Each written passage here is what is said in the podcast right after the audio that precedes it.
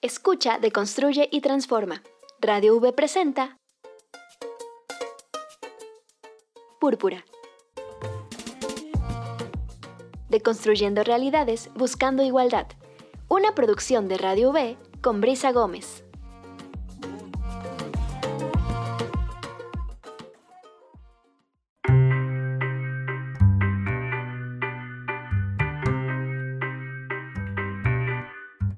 Hola, ¿qué tal? Muy buen día. Les damos la bienvenida a esta emisión de Púrpura. Este jueves el tema que tenemos para ustedes es la violencia vicaria.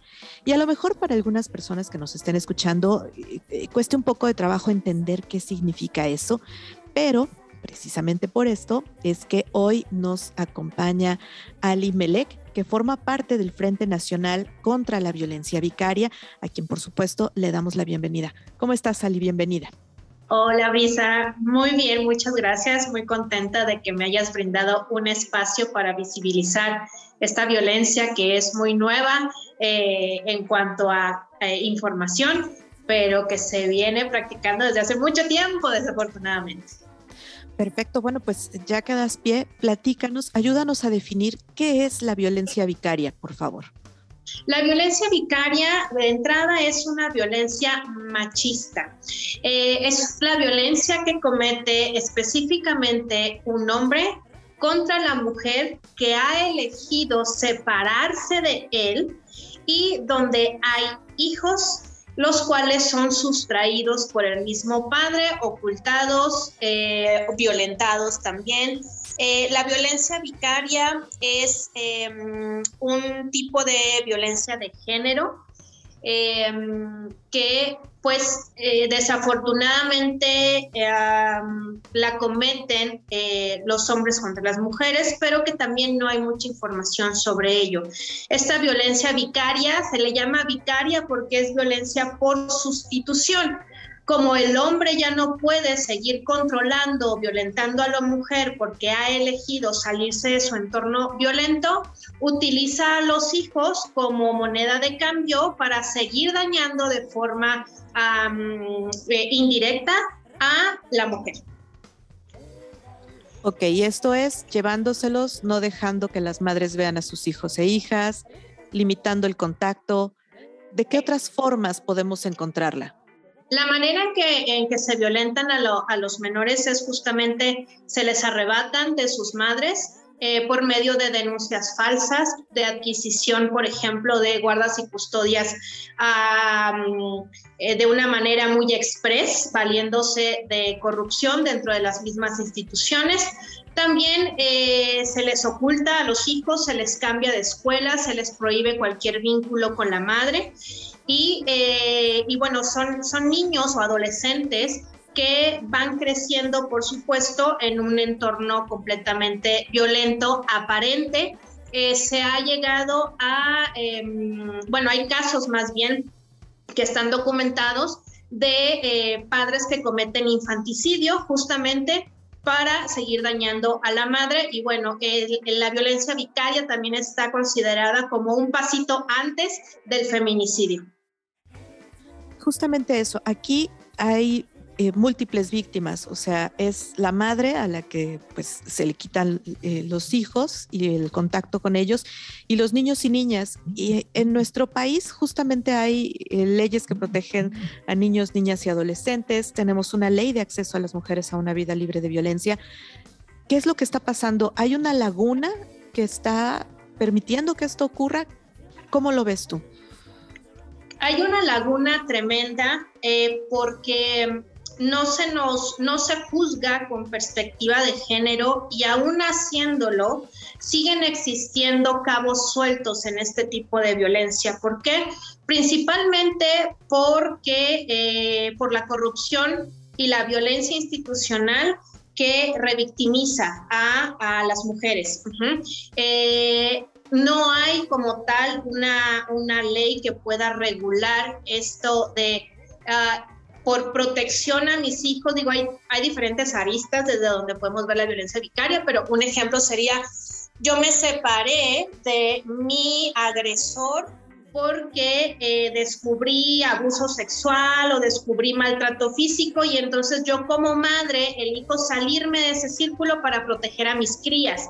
Y luego resulta que el violentador me las quita para seguir perpetuando sus delitos y no hay una ley que regule. ¿Por qué? Porque dan por hecho que como están con el padre, están bien, y esto entre comillas, y que ambos progenitores tienen derecho a convivir con sus niños y que el mismo niño, si hablamos aquí del interés superior del menor, tiene derecho a convivir con ambas partes. Pero ¿qué sucede cuando los niños están siendo violentados psicológicamente? Que está comprobado, también hay estudios donde el, físico del niño se ve completamente afectado por medio de la psique. el cuerpo habla, en el cuerpo se denota esa violencia psicológica que es muy difícil de comprobar. Por ejemplo, eh, también toda la violencia física, los abusos, eh, ¿cómo va a ser posible que un niño esté bien con un agresor? Que eso e, ese es el término que, se utiliza. ¿Por qué? Porque ¿cómo va a ser posible que no se den cuenta de que el hombre violenta a la mujer, pero es muy buen padre? Es que es muy buen padre, o sea, al final tiene derecho, ¿no, señores? Aquí hay una laguna tremenda que tiene que, eh, eh, creo yo, estudiarse. Eh, de hecho, ya, bueno, ahí, ahí este, se están viendo iniciativas de ley y ya, o sea, los ojos del mundo están sobre la violencia vicaria justamente porque las leyes que tenemos hoy por hoy están quedando demasiado obsoletas y realmente no están viendo por el interés superior del menor. Justo ahí eh, tú tocas un tema interesante y es eh, las consecuencias que puede traer en la salud mental y emocional de las infancias. Y bueno, ahí es donde se supone que los propios juzgados, los, eh, las fiscalías deben tener de su lado pues toda un área de eh, atención psicológica para víctimas que incluso en, los, en las salas de lo familiar debe de haber este tipo de especialistas que revisen ¿Qué, pasa con estos niños y niñas? ¿No están atendiendo esta situación? ¿No se ve? ¿Es difícil para ellos identificarla? ¿Cómo es que se permiten este tipo de agresiones a los menores? Bueno, en mi experiencia, dado que no soy experta en el tema, eh, pero en mi experiencia, eh, los comentarios que yo he recibido de la misma gente que trabaja en estas instituciones es que las pruebas psicológicas, por ejemplo, son pruebas obsoletas, son pruebas que ya no están favoreciendo estudios realmente que nos puedan mostrar la realidad, mucho menos se les dé el seguimiento, porque hay tanta corrupción dentro de la institución, hay intereses de por medio que por supuesto no permiten que el, derecho se aplique como debiera ser.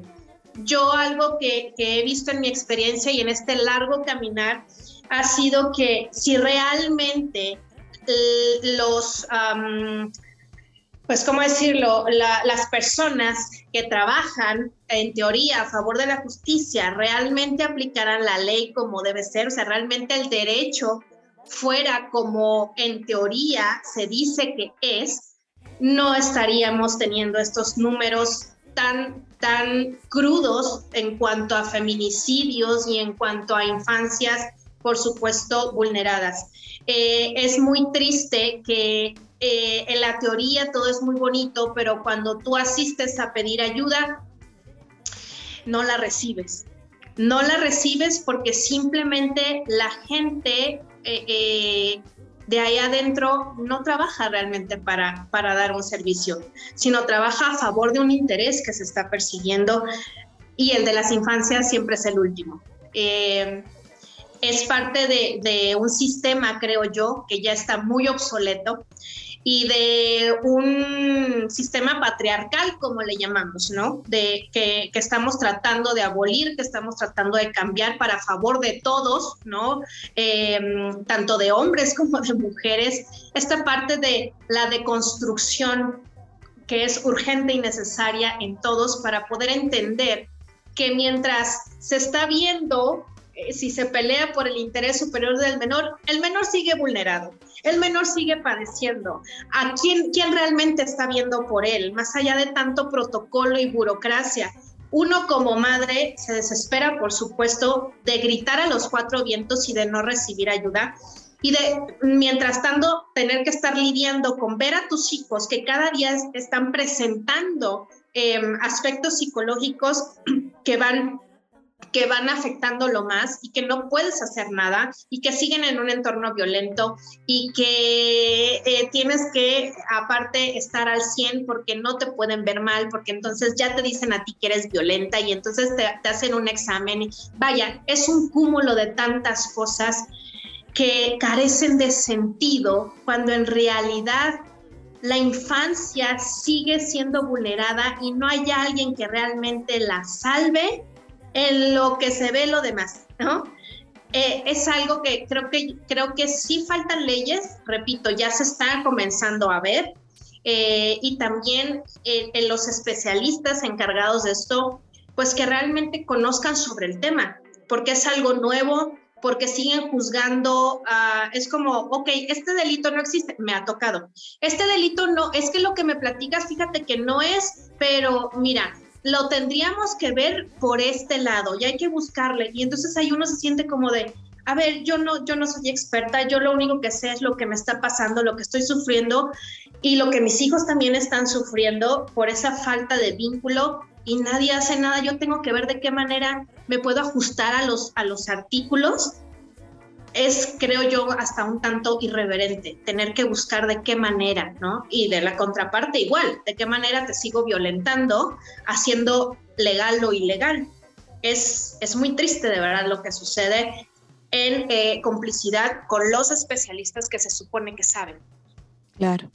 Ali, vamos a hacer una pausa un momento y regresamos para seguir hablando acerca de esto, de la violencia vicaria y hablar, ya hablamos un poco acerca de cómo afecta a las infancias, hablemos cómo afecta a las madres. Vamos a una pausa y regresamos.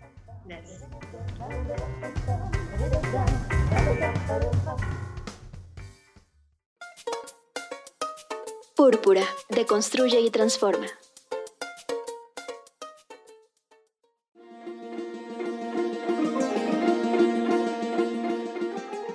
Y Moras en Púrpura. Por Ana Valderrama. Aló, aló, amigas y amigos de Púrpura. Aquí Ana Valderrama, su promotora de la lectura de confianza de Aves y Moras. Y una vez más aquí, recomendando libros escritos o protagonizados por mujeres. El día de hoy, el tema el tema del programa me es muy duro, muy denso y me ha costado trabajo encontrar desde dónde quiero hablar de la violencia vicaria, esta que sí es ejercida hacia una mujer, pero no directamente. El objetivo es dañarla a través de sus seres queridos, especialmente sus hijas e hijos. ¿Y será que me es un tema cercano y personal por el cual no sé realmente cómo abordarlo? Mi recomendación tal vez hoy no es un libro, sino una mitología. Sí, irnos a buscar a esas mujeres mitológicas que sufrieron esta violencia y encuentro en mi camino a Gea y a Rea, dos diosas muy muy antiguas que por sus esposos dioses también sufrieron de esta violencia. Así que bueno, sin más, podemos leer un poco de el dios Urano y el dios Cronos como estos dioses creadores de todo y cómo ellos ejercieron esta violencia hacia sus parejas. Sin más, creo que es lo único que puedo hacer el día de hoy porque porque el tema me derrota, me es muy fuerte, porque esta violencia no se nombra tanto, está allí, debería de estar más en las denuncias, en los juzgados. Deberíamos buscar más justicia para las mujeres que han vivido y viven esta violencia. Pero es tan difícil, tan difícil de triangular, de tipificar, de ver, de percibir, que bueno, pues creo que hay mucho, mucho trabajo que hacer no solo en lo literario y en lo mitológico, sino obviamente en la realidad. Yo me despido. Los invito a todas y a todos a que vayan a Aves y Moras y conozcan algunas de las actividades que todavía tenemos agendadas para este mes y el próximo. Chao, chao.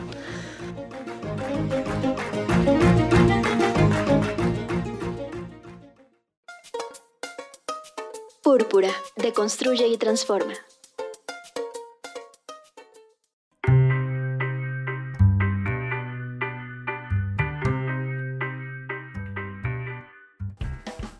Estamos de regreso, estamos en Púrpura. El tema del día de hoy es la violencia vicaria. Estamos con Ali Melek, que forma parte del Frente Nacional contra la Violencia Vicaria, y ella nos explicaba hace un momento qué significa esto, esta violencia que se ejerce eh, contra las mujeres y contra las infancias. Y nos platicaba hace un momento cómo esto puede afectar a niños, niñas y adolescentes que, bueno, pues están en esta situación. Sin embargo, también me gustaría saber cómo afecta esto a las mujeres. Tú nos decías un poco al, al final de esta primera parte que, bueno, pues las mujeres tienen que buscar cómo ajustarse a los artículos que hay en la ley, pero mientras eso pasa, pues tienen que seguir trabajando, tienen que seguir buscando cómo encontrar a sus hijos, cuáles son las situaciones que enfrentan las mujeres que están en esta, en esta violencia vicaria las madres que, estamos eh, padeciendo este tipo de violencia, eh, vivimos todo, todo el proceso como un dolor eh, parecido a la, a la tortura, al secuestro o al asesinato. Es ese tipo de dolor tan grande, es como una muerte en vida, una muerte a cuentagotas, eh, ¿Por qué? Porque no sabemos, muchas madres no saben dónde están sus hijos, no han tenido contacto con ellos absolutamente para nada. Eh, habemos otras que em, sabemos dónde están, eh, pero no podemos acercarnos a ellos o somos víctimas de fraudes procesales o de que, eh, bueno, pues las ah, estrategias de la contraparte sea alargar los procesos precisamente para que a ellos se les siga favoreciendo. Pero es un dolor, ¿por qué? Porque no solamente somos madres, somos antes que otra cosa individuos, somos mujeres, somos profesionistas, muchas de ellas ya son eh, pareja también, eh, muchas de ellas tienen más hijos, no solamente los sustraídos. Entonces es un dolor que cansa, agota psicoemocionalmente y económicamente también, porque es una búsqueda incansable por justicia. a nosotras no nos mueve la venganza, eh, cosa que pudiera creerse. No nos mueve para nada esto, nos mueve el amor hacia nuestros hijos, el dolor de saber, eh, o más bien de no saber cómo están, eh, culpables también, y es algo que trabajamos mucho en, terapia con los apoyos que, que, recibimos, pues es justamente eso, el no sentirnos culpables por elegirnos salir de nuestros entornos de violencia y que no sabíamos que, la pesadilla no acababa al salir, sino que simplemente comenzaba. Eh, es un trabajo arduo día con día.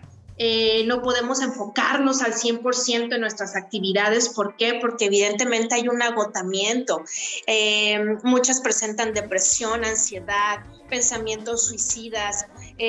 pues es parte de todo este proceso tan duro en el que animamos, por supuesto, a, más madres a que puedan encontrar grupos de apoyo, redes de apoyo, porque es un tema del que poco se habla, pero que sucede demasiado y que afortunadamente los ojos ya se están poniendo sobre esta violencia precisamente para, para hacernos saber que no estamos solas y que no somos agresivas ni violentas eh, porque elegimos manifestarnos, por ejemplo, ¿no? Ahora con el pasado 8 de marzo, no somos revoltosas, somos simplemente madres que hemos ido conforme a derecho nuestros procesos, pero que en realidad nada está sucediendo y que vemos la corrupción en nuestras narices y no tenemos manera de que nos crean porque es difícil comprobarla. En fin, son tantos factores, pero creo que en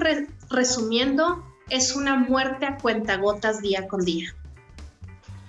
¿Cómo empieza? ¿Cómo, ¿Cómo empieza una situación de estas? ¿Cómo la identificamos? Una mujer toma la determinación de salir de ese hogar que compartía con su agresor, trata de llevarse a sus hijos. ¿Qué pasa? ¿Cómo empieza este asunto de la violencia vicaria? Generalmente el perfil del agresor es el de un psicópata narcisista, que por supuesto no puede aceptar que la mujer haya elegido separarse por los factores que hayan sido. Al no aceptarlo o al sentirse uh, vulnerable o lastimado en su ego, eh, ¿qué sucede? Que busca la manera de seguir controlando o chantajeando a la mujer para que regrese con ella o para recibir una pensión alimenticia, eh, para beneficiarse de algún modo de ella. Eh, en fin, son varios factores eh, interesantes. Em, la violencia, por supuesto, que no se da de la noche a la mañana, son, son perfiles bien identificados. La violencia eh, incrementando, por supuesto, a lo largo del tiempo. Las, las banderas rojas aparecen desde la etapa de amistad o de noviazgo, simplemente que no las vimos. Ajá. Em, y después de la separación, es justamente eso, el deseo ya sea de venganza de los hombres o la manera de tratar de seguir controlándola por medio de los hijos o de tratar de hacer ver sus derechos como progenitor violentando los derechos de sus propios hijos. En realidad no es un perfil de, eh, más bien, es un perfil de una persona usualmente intachable, no violenta, que maneja una máscara ante la sociedad de, ecuanimidad o de equilibrio, pero que en realidad eh, a puerta cerrada pues la historia es bastante diferente. Eh, se valen, por supuesto, de sus redes de apoyo mujeres que en complicidad eh, le, ayudan a, la sustracción eh, o al cuidado o la crianza de esos menores. Generalmente es así, aunque por supuesto los hombres también. Digo, en general, pues los, la familia, los amigos que apoyan ¿no? Eh, a que esta persona pueda delinquir. Y em, es un proceso que puede durar años y años y años dentro de los juzgados eh, y por eso es que como no hay un, la violencia vicaria todavía no está tipificada, ellos pueden seguir alargando procesos, pueden seguir comprando tiempo, pueden seguir dañando a las infancias de una manera legal. Justamente tú hablas de esta red de complicidad que hay, que va desde el círculo de amistades, el círculo familiar, los propios juzgados que en ocasiones eh, se presentan situaciones de corrupción. ¿Cómo una persona que está en esta situación, está sufriendo violencia vicaria, puede, eh, pues, no, sé, tal vez no identificar a priori, pero sí eh, ir desarmando esas redes de corrupción o esos, pues, esos muros que van protegiendo al agresor? Es un tema bastante complicado porque la corrupción se da a todos los niveles, a todos los niveles. La buena noticia es que al estar ya eh, la violencia vicaria en, su boom ahorita, en su auge, em, ya organismos gubernamentales se están acercando a nosotras las mujeres ya Comisión Nacional de Derechos Humanos, por ejemplo, ya está revisando codo a codo a 150 eh, compañeras. Em, justamente para eso, para desmantelar las redes de corrupción ¿no? que existe en todos los organismos, pero que aún así yo siempre digo, o, más bien es, la esperanza que manejo de que no todo es corrupción, de que debe haber dentro de estos mismos organismos gente que realmente aplique el derecho como es y que verdaderamente escuche las causas, no solo la violencia vicaria, sino en general todo lo que sucede en contra del bienestar de los seres humanos. Es, una, es un camino largo todavía, pero eh, está siendo bastante satisfactorio.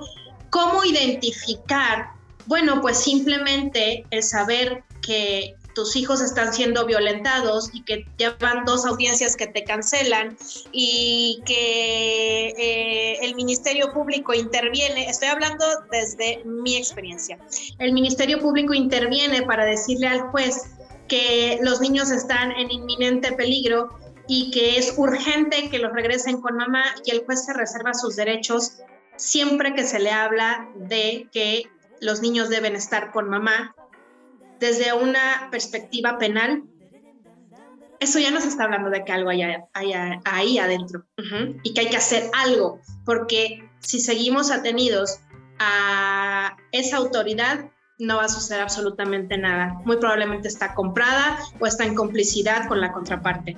Entonces, eso es lo que hacemos justamente en el frente.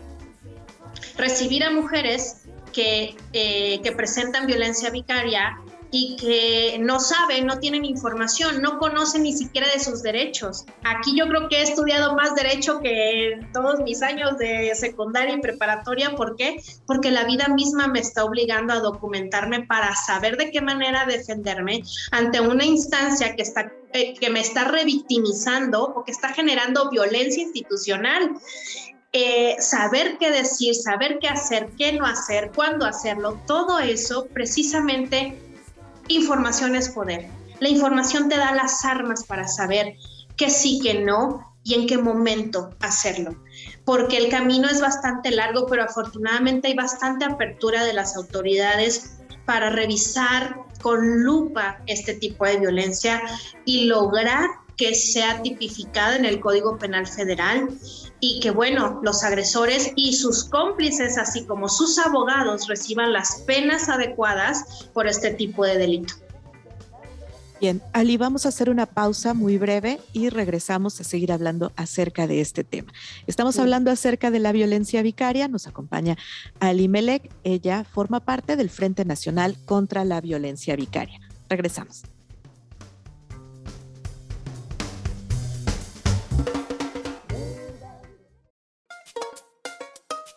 Púrpura, deconstruye y transforma.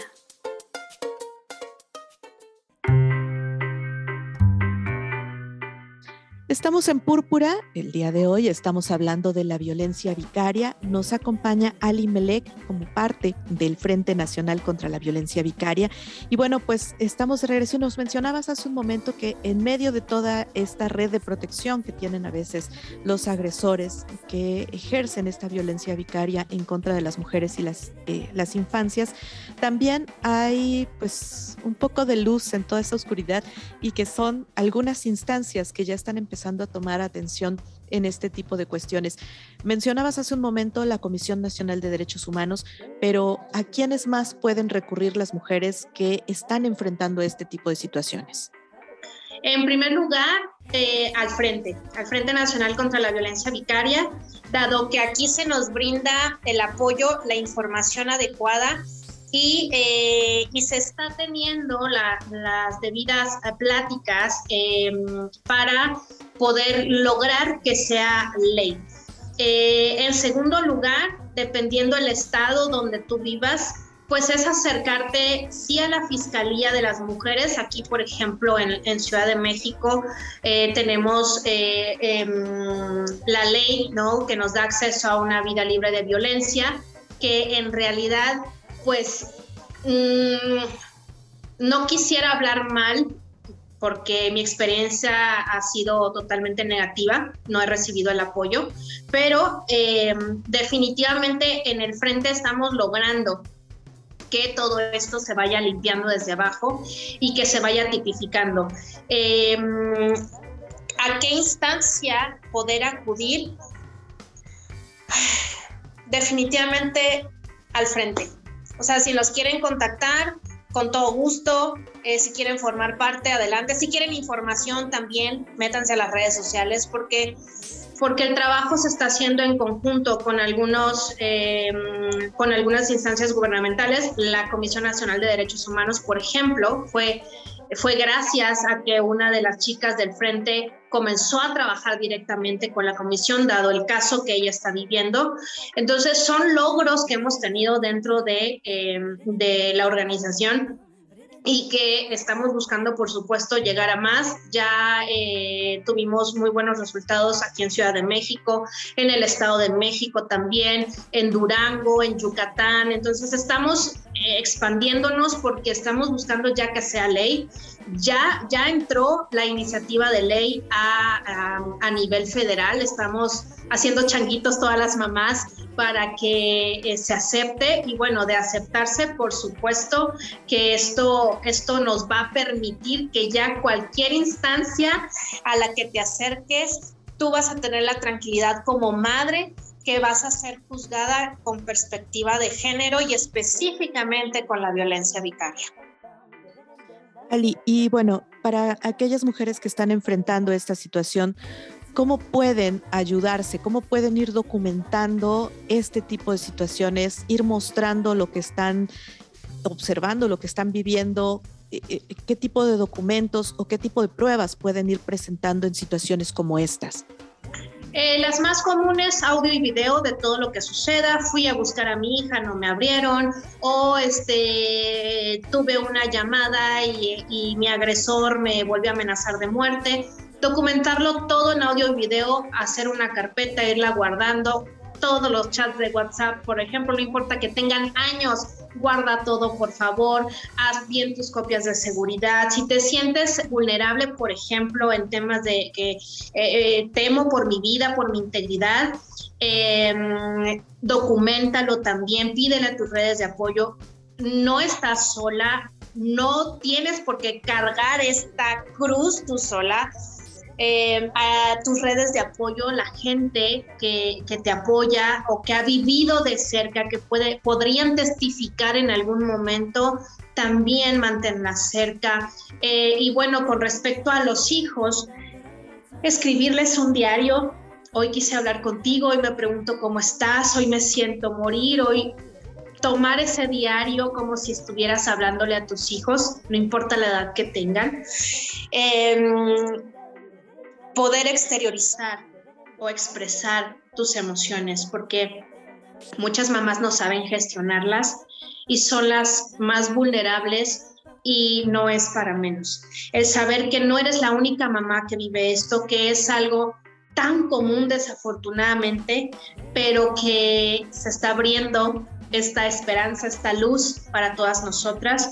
Y bueno, pues si, si necesitas quien te escuche, asiste a terapia. Si no puedes, búscate un colectivo, eh, alguien que te pudiera echar la mano. Acá nosotros te recibimos con todo el corazón. Este, yo soy terapeuta holístico y por lo tanto, pues también me dedico al tema de empoderamiento de la mujer. Eh, y, y bueno, pues siendo una mamá también vulnerable, por supuesto, pero con algunas herramientas que he aprendido, las cuales también comparto, precisamente para eh, resarcir un poquito el daño psicoemocional que atravesamos todas las mamás que padecemos este tipo de violencia.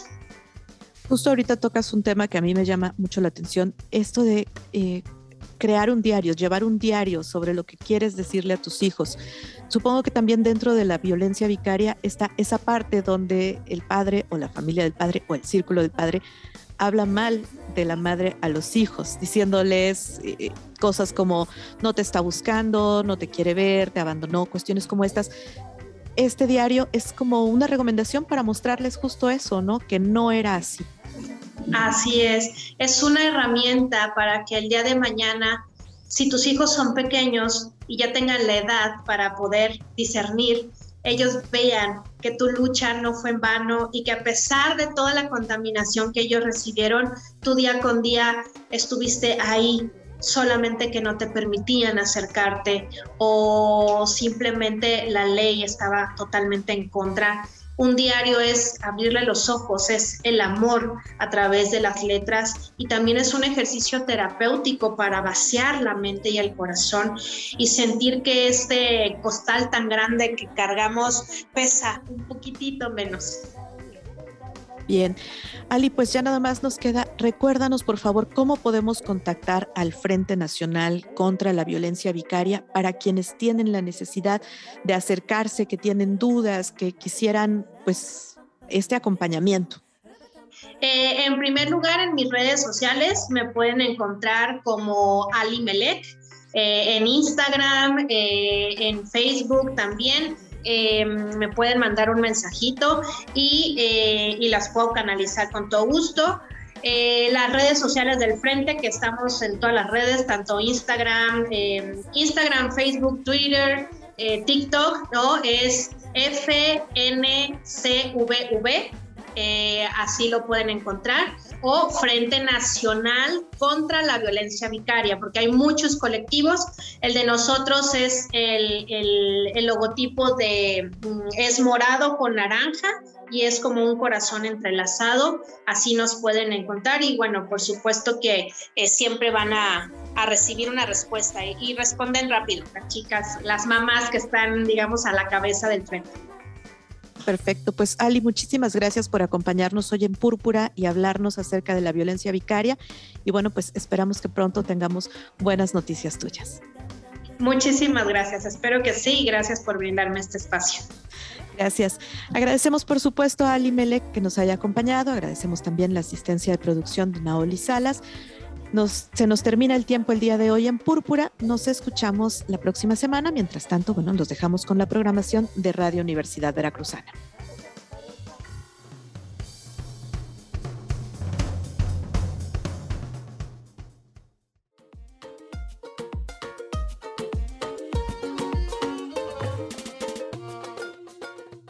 Las distintas realidades con perspectiva son contadas en Púrpura.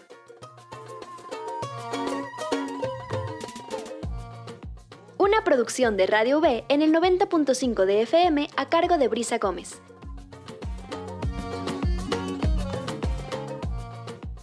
Nos escuchamos la próxima semana.